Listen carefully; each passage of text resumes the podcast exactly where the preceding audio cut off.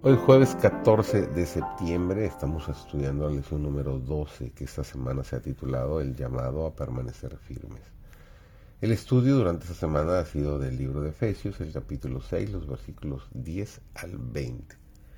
Su servidor David González, nuestro título de estudio es Luchar contra los poderes del mal. Hasta el fin habrá un conflicto entre la iglesia de Dios y los que están bajo el dominio de los ángeles malos.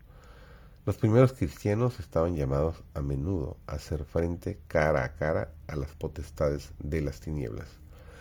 Por medio de sofisterías y persecución, el enemigo se esforzaba por apartarlos de la verdadera fe.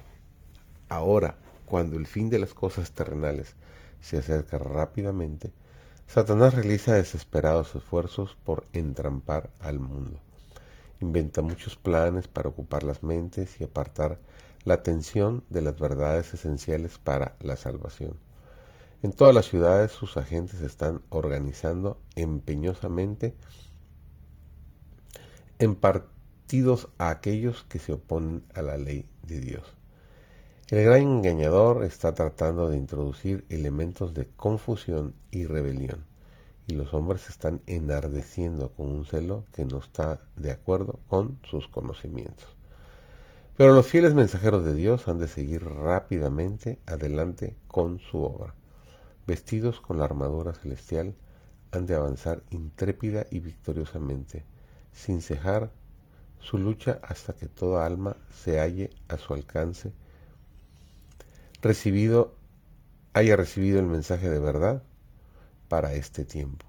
La relación entre el mundo visible y el invisible el ministerio de los ángeles de Dios y la influencia o intervención de los espíritus malos son asuntos claramente revelados en las sagradas escrituras y como indisolublemente entretejidos con la historia humana.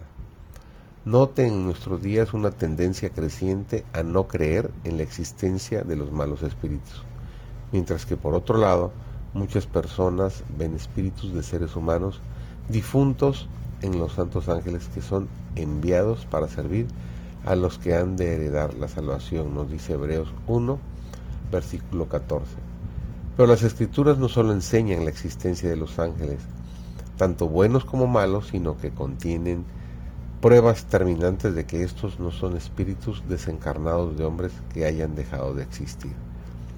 El poder y la malignidad de Satanás y su hueste podrían alarmarnos con razón si no fuera por el apoyo y salvación que podemos encontrar en el poder superior de nuestro Redentor.